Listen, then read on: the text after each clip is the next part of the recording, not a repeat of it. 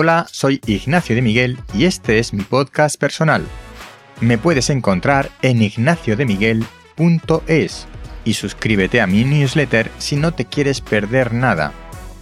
En el tema de hoy, mitos de los derechos de autor y de propiedad intelectual para creadores de contenido. Una exoneración de responsabilidad para empezar, yo no soy abogado, y puedo incurrir en errores técnicos. Lo que aquí digo no se debe tomar como consejo legal de ningún tipo. Las infracciones por derechos de autor han sido siempre una constante desde que existe Internet, bueno, también antes. Hay quien demonizó la red de redes por este motivo. Afortunadamente, se expandió tan rápido que se convirtió en algo natural imparable, me refiero a la red. Ahora ha llegado la inteligencia artificial o mejor dicho, han llegado las inteligencias artificiales generativas de texto e imágenes para quedarse y de nuevo se alzan las voces contra la infracción de derechos de autor y los derechos de propiedad intelectual. Me pregunto si pides un cuadro de un campo de amapolas al estilo los girasoles de Van Gogh, si esto es un plagio. Si se lo pides a un pintor profesional, supongo que es una inspiración. Si se lo pides a una IA, ¿es un plagio? Me da que esta argumentación no se sostiene, aunque sea la argumentación de una gran cantidad de ilustradores que dicen que las IAs generativas están plagiando. Más allá del ejemplo, recomiendo ver el vídeo de .csv donde se explica cómo funciona una IA y si lo que hace es plagiar o no. Para ver el enlace puedes visitar ignaciodemiguel.es y en el artículo de la web aparece el enlace. Pero no quería hablar de IAS, porque el problema no está en las IAS generativas, si éstas plagian o no. El problema de verdad está en las personas que no respetan los derechos de autor y de propiedad intelectual. Cuando difundimos un texto o una imagen en una red social, le damos permiso a la red social para que haga lo que quiera con ese contenido dentro de la propia red social. Mito falso 1. Lo que está publicado en una red social lo podemos usar para lo que nos dé la gana. No. La cesión de uso se la ha realizado el autor en favor de la red social, no de los usuarios de la red. Podemos, de hecho, incrustar una mención a la red donde está el contenido, esa imagen que se ha publicado, pero no podemos extraer esa imagen de la red y usarla por nuestra cuenta. Me comentaba un colega que lo propio de uno es de uno, lo ponga donde lo ponga, y efectivamente, la autoría moral la tiene para siempre. Ahora bien, los derechos de explotación, lo mismo los ha cedido en determinadas condiciones. Mito falso 2.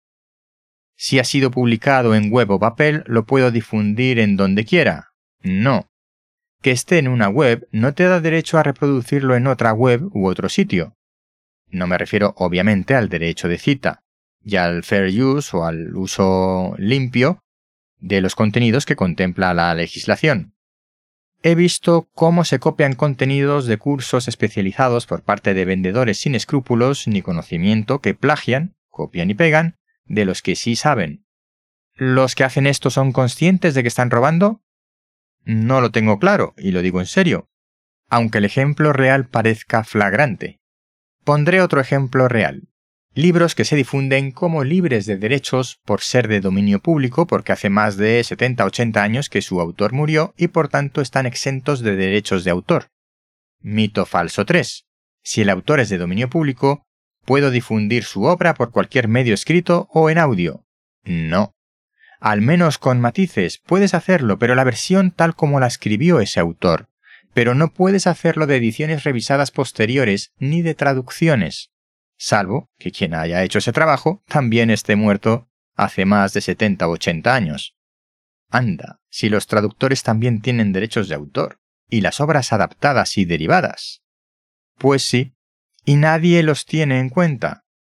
Hay decenas, por no decir centenares de libros que se difunden como de dominio público, tanto en formato digital, escrito como en audio y en realidad se están difundiendo traducciones que no están libres de derechos de autor porque no son de dominio público.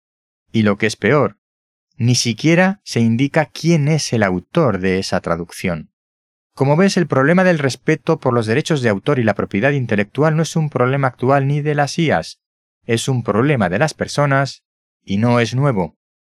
Pero, mención para viejales, no se vayan todavía que aún hay más, como diría Super Ratón. Todos conocemos a las GAE en España y los derechos musicales.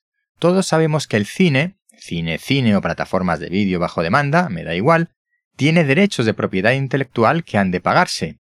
¿Y qué pasa con los podcasts? Parece que hay una resignación a que un podcaster independiente jamás cobre por su contenido mientras las plataformas que lo difunden ganan dinero con ese contenido. Pues que sepas que existe una sociedad de gestión de derechos que podría recaudar derechos de las plataformas de difusión de podcast.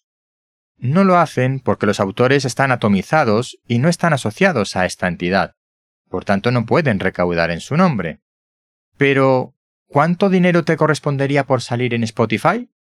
Ah, podcaster, ahora sí que te interesa este tema. Vale, pues te lo voy a decir. La cosa iría por algo así como unos 50 céntimos por cada mil descargas. Más o menos, he redondeado un poco, yo te recomiendo que tires para abajo. Tú verás si te interesa reclamar este dinero a alguien. Mientras tanto, creador de contenidos, registra tus obras. El podcast de entrevistas, pues no hace falta que lo registres. Bueno, un abogado a lo mejor te dice que sí, yo paso. Cursos, en cualquier formato, ilustraciones de todo tipo, locuciones de obras originales, obras escritas originales del tipo que sea, regístralas, que te cuesta muy poco, y así podrás demostrar tu autoría ante un plagio. Y ahora viene la publicidad. Yo te recomiendo el servicio que utilizo para hacer el registro de obras.